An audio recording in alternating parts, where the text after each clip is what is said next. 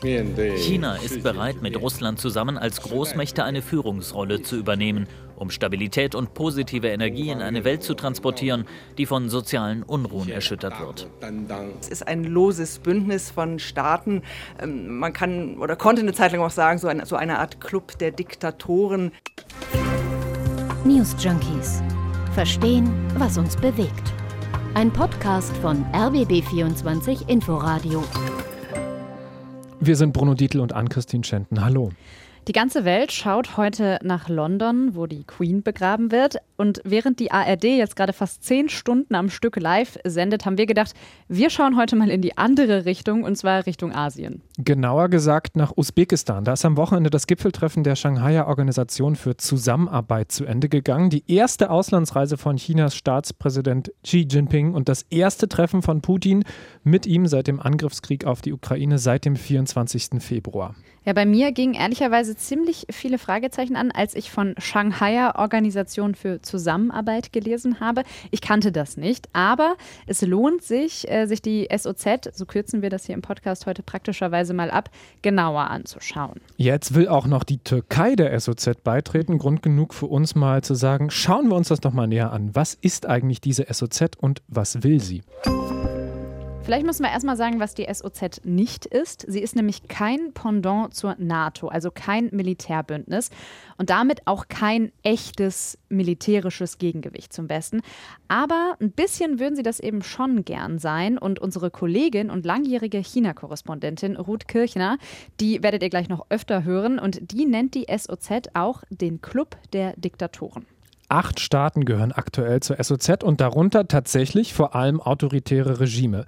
Die Gründungsmitglieder von 2001 waren China, Russland, Kasachstan, Kirgisistan, Tadschikistan und Usbekistan. 2017 wurde dann nochmal ordentlich erweitert bevölkerungsmäßig vor allem. Pakistan und das große Indien sind dazugekommen.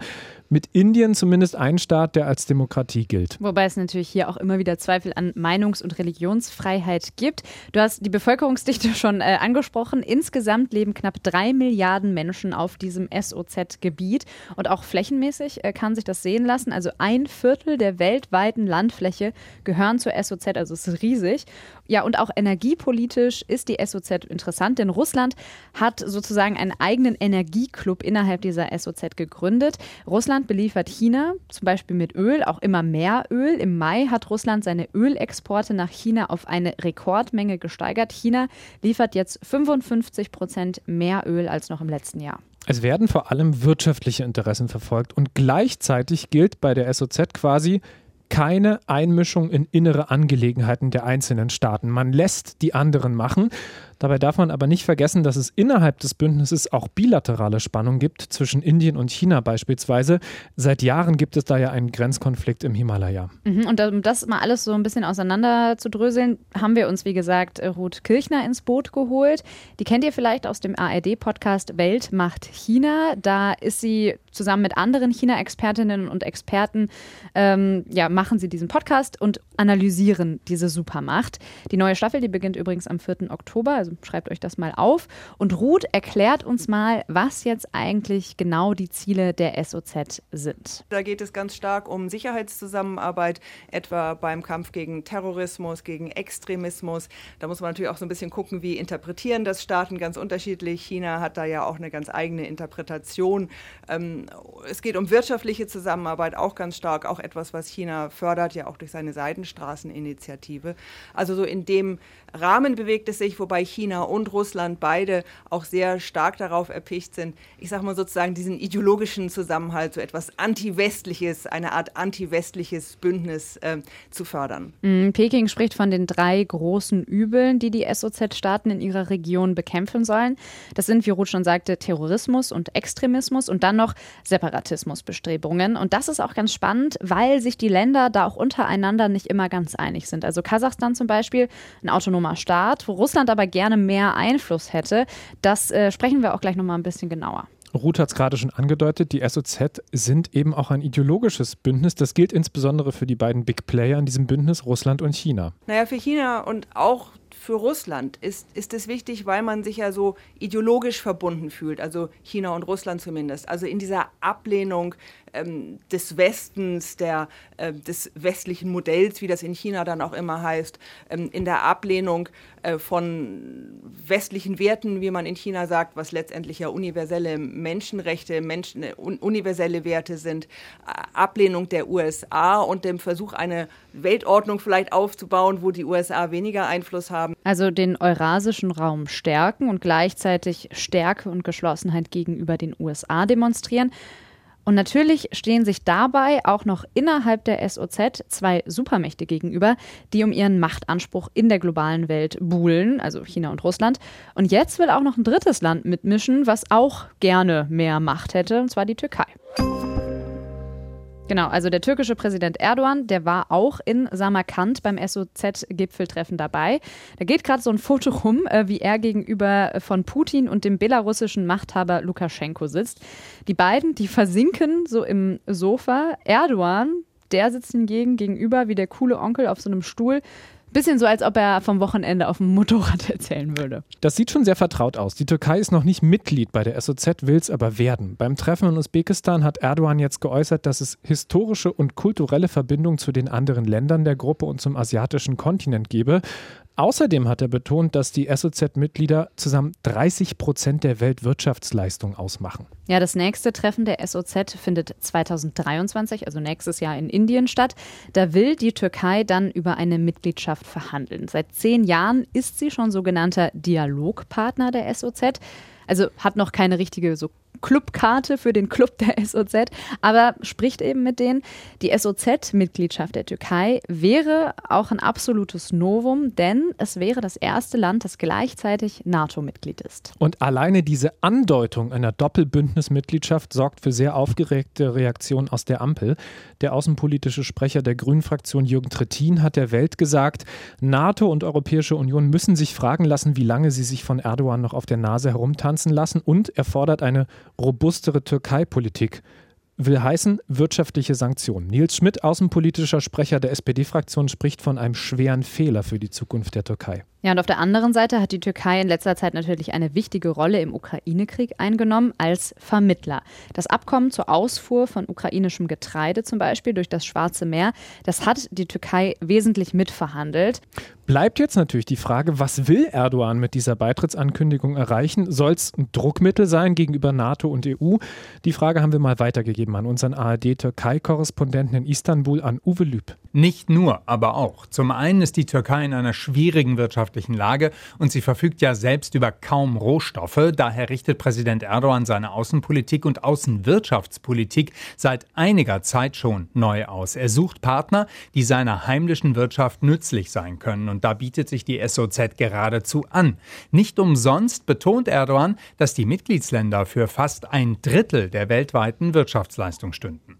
Zugleich fühlt sich die Türkei vom Westen nicht ausreichend unterstützt. Seit 23 Jahren will das Land Mitglied der Europäischen Union werden. Die Chancen, dass es soweit kommt, sind derzeit aber fast bei Null. Und in der NATO fühlt sich die Türkei nicht ausreichend gewürdigt. Aus türkischer Sicht müsste das Bündnis allein schon im Konflikt mit Griechenland der Türkei beispringen und Griechenland in die Schranken weisen. Nach Ansicht Erdogans passiert aber eher das Gegenteil. Und da kann die Absichtserklärung, sich einem Ostbündnis anzuschließen, Druck machen. Vermutlich gehört auch das zu Erdogans Kalkül. Ja, was auch immer Erdogan gerade außenpolitisch tut, es hat natürlich auch mit der Lage in seinem eigenen Land zu tun. Innenpolitisch steht Erdogan gerade extrem unter Druck. In der Türkei liegt die Inflation gerade bei 80 Prozent, inoffiziell sogar bei 180 Prozent. Das hat äh, unsere Türkei-Korrespondentin Karin Sens uns vorhin am Telefon erzählt. Und noch wichtiger, nächstes Jahr wird in der Türkei gewählt und die Wiederwahl für Erdogan und seine AKP, die scheint derzeit alles andere als sicher zu sein.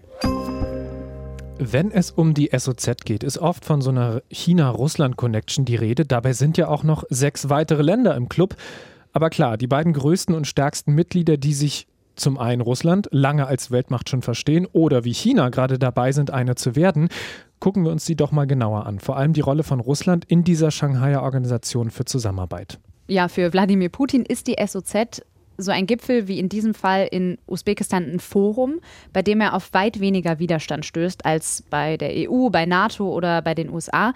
Aber, und das ist dir aufgefallen, beim SOZ-Treffen am Wochenende im usbekischen Samarkand, da gab es mehrere so winzige Gesten, die Putin gedemütigt haben dürften. Erste Geste, Putin wurde am Flughafen nicht vom usbekischen Präsidenten persönlich empfangen. Der hat zeitgleich lieber den chinesischen Präsidenten begrüßt. Putin musste sich dann mit dem Ministerpräsidenten zufrieden geben. Und noch so eine winzige Kränkung. Der kirgisische Präsident hat Wladimir Putin beim Protokolltermin eine halbe Minute warten lassen. Und wer wartet, weiß, eine halbe Minute kann sich ewig anfühlen, gerade vor Kameras. So ein wartender Wladimir Putin gibt jetzt auch kein Bild von Stärke ab. Aber hey, das ist nicht neu. Auch dieses Warten vor Kameras ist inzwischen so eine Art politisches Kräftemessen. Das haben auch Erdogan und Putin schon gegenseitig sich mal ausgewischt. Ja, das macht man vielleicht auch manchmal ganz gerne. Ukraine-Krieg und die Reaktion der kleineren Länder darauf äh, hin oder her. Russland ist mächtig in der SOZ. Es ist Gründungsmitglied und war auch in der Vorgängerorganisation, den Shanghai Five, dabei. Und innerhalb der SOZ ähm, konkurrieren Russland und China um eine Vormachtstellung. Und da haben sich die Kräfte natürlich innerhalb der letzten Zeit deutlich verschoben. Das hat uns Ruth Kirchner gesagt. Also es ist nicht immer China gewesen. Äh, Russland ist, wenn man sich die zentralasiatischen Republiken anguckt, äh, Russland war, hatte eine wichtigere Rolle, ist sicherlich diesen ähm, zentralasiatischen Staaten auch kulturell, äh, historisch näher als China. Aber die Gewichte haben sich in den letzten Jahrzehnten ja sehr deutlich verschoben. Mittlerweile ist China wirtschaftlich viel, viel stärker als Russland. Ähm, Russland wird zunehmend in so eine Rolle des Juniorpartners gedrängt, will das natürlich nicht. Und insofern wächst stetig der Einfluss Chinas. Das sieht man insbesondere in, in Zentralasien, wo China ja sehr stark auch investiert über die Seidenstraßeninitiative in Infrastrukturmaßnahmen und wo ja da auch neue Abhängigkeiten entstehen. Also diese zentralasiatischen Republiken, die aus dem Zerfall der Sowjetunion hervorgegangen sind, die haben ihre, ihr wichtigster Handelspartner ist mittlerweile China und da entstehen neue Abhängigkeiten. Das wird natürlich auch von den Zentralasiaten selber doch eher kritisch gesehen. Also man will weder von dem einen noch von dem anderen abhängig sein. Aber diese Frage, wer lenkt es eigentlich, Russland, China zusammen, wobei das Gewicht von China stetig zunimmt. Auf dem SOZ-Gipfel in Usbekistan klang das zwischen China und Russland jetzt alles sehr harmonisch. Chinas Staatschef Xi hat Putin einen alten Freund genannt. Die sind übrigens auch ziemlich gleich alt, beide. Xi 69 und Putin 68. Umgekehrt hat sich Putin für Chinas, Zitat, ausgewogene Position in der Ukraine-Krise bedankt. Ja, ausgewogen meint hier natürlich Russland äh, nicht dezidiert für seinen Überfall auf die Ukraine zu verurteilen. Was den Ukraine-Krieg angeht, hat China sich in den Vereinten Nationen bei einer Resolution gegen den Angriff nur enthalten und nicht dagegen gestimmt. Aber wenn Putin beim SOZ-Gipfel sagt, er verstehe Chinas Fragen und Sorgen in Bezug auf den Ukraine-Überfall, ja, gibt es da schon durchaus Differenzen. Also dieses Bild einer geschlossenen SOZ harmonisch geführt von China und Russland als großen Mächten, das sollte uns nicht täuschen. Das hat Stefan Meister von der Deutschen Gesellschaft für Auswärtige Politik im ZDF zu bedenken gegeben. Es sind zwei autoritäre Staaten, die beide keine Souveränität abgeben wollen und die bei bestimmten Themen in Konkurrenz zu den USA miteinander kooperieren und bei vielen anderen Themen konkurrieren. Ja, und in der Hinsicht ist das eine sehr ambivalente Beziehung, was die beiden haben. Und vieles, was hier an Demonstrationen von, von äh, Freundschaft ist, ist eher, ähm, äh, ist eher oberflächlich. Und wir haben es am Anfang der Folge ganz kurz angerissen. Es gibt ja noch einen konkreten Ort, an dem gerade deutlich wird, dass Russland und China eben doch konkurrieren. Und das ist Kasachstan. Nur einen Tag bevor der chinesische Staatschef Xi zum SOZ-Gipfel nach Usbekistan gereist ist, war er im Nachbarland Kasachstan, ebenfalls eine ehemalige Sowjetrepublik.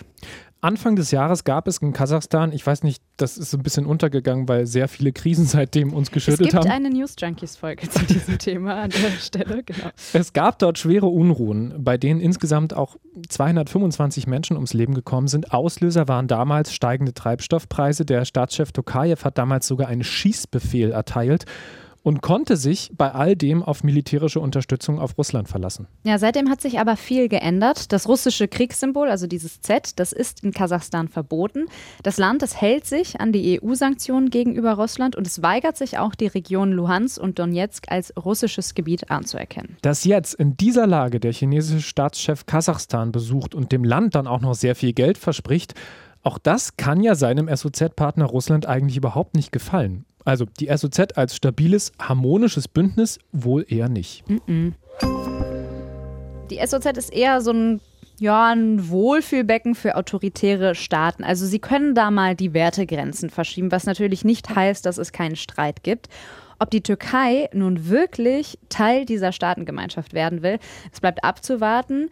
Bei einem anderen Staat ist die Mitgliedschaft jetzt aber eigentlich beschlossene Sache. Der Iran hat schon viel länger vor, Teil der SOZ zu werden, genauer gesagt seit 2008. Der Iran liefert viel Erdöl an China und ist auch Teil der Seidenstraße. Bisher hat der Rückzug der USA aus dem Nuklearabkommen mit dem Iran einen Beitritt verkompliziert und nun scheint es für die SOZ dringende Partner zu erschließen. Iran soll möglichst bald vollständiges Mitglied, also nicht nur Gast, sondern wirklich mit Clubkarte werden. Das wurde jetzt auch beschlossen in Samarkand. Genau, neuntes Mitglied. Besonders für Russland ist der Schulterschluss mit Iran ideal. Also denn Iran teilt nämlich die russische Annahme, man habe die Ukraine angreifen müssen, um sich vor einer westlichen Eskalation zu schützen.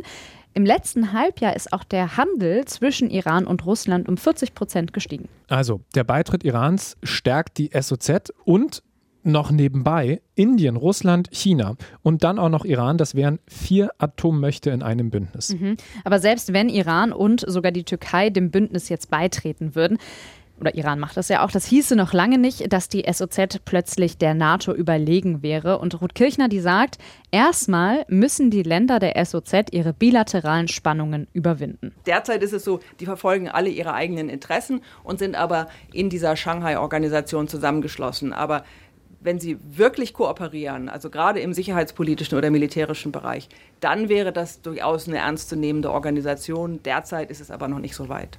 China und Russland hätten sicher die Absicht, das Bündnis weiter zu stärken. Russlands Stellung innerhalb der SOZ ist aber auch sehr, sehr abhängig vom Ausgang des Ukraine-Krieges, sagt uns Ruth. Sollte Russland verlieren, wäre China in charge. Gewinnt Russland, hätte China wiederum einen starken Partner an seiner Seite. Es geht sich am Ende also irgendwie alles ganz gut aus für China vor allem. Und die Weltmacht, die schart jetzt eben Partner um sich, die sich nicht in die chinesischen Angelegenheiten einmischen sollen, aber gleichzeitig für wirtschaftliche und ja auch globale Stabilität für China sorgen. Und in Russland, gucken wir mal dahin, spricht man sogar schon von einer neuen Weltordnung, die sich da bilden könnte, wenn denn die SOZ an Einfluss gewinnt. Der russische Asienexperte Kirill Babayev. Wenn hier ein Modell dieser Weltordnung entsteht, wohl erst zwischen Russland und China, den Ländern Zentralasiens und den Mitgliedern aus Südasien, dann ist es sehr wahrscheinlich, dass dieses Modell einer gleichberechtigten Zusammenarbeit in der Wirtschaft, im Sicherheits- und im humanitären Bereich später auch auf andere Kontinente ausgedehnt werden kann.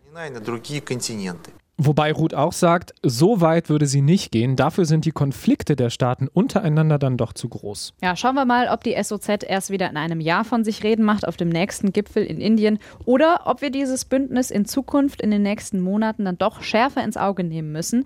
Die News Junkies, die melden sich morgen wieder. Dann übrigens äh, nicht mit mir, sondern mit Henrike Möller hier zum allerersten Mal. Bruno und Henrike, die sind nämlich das neue Team in diesem Podcast.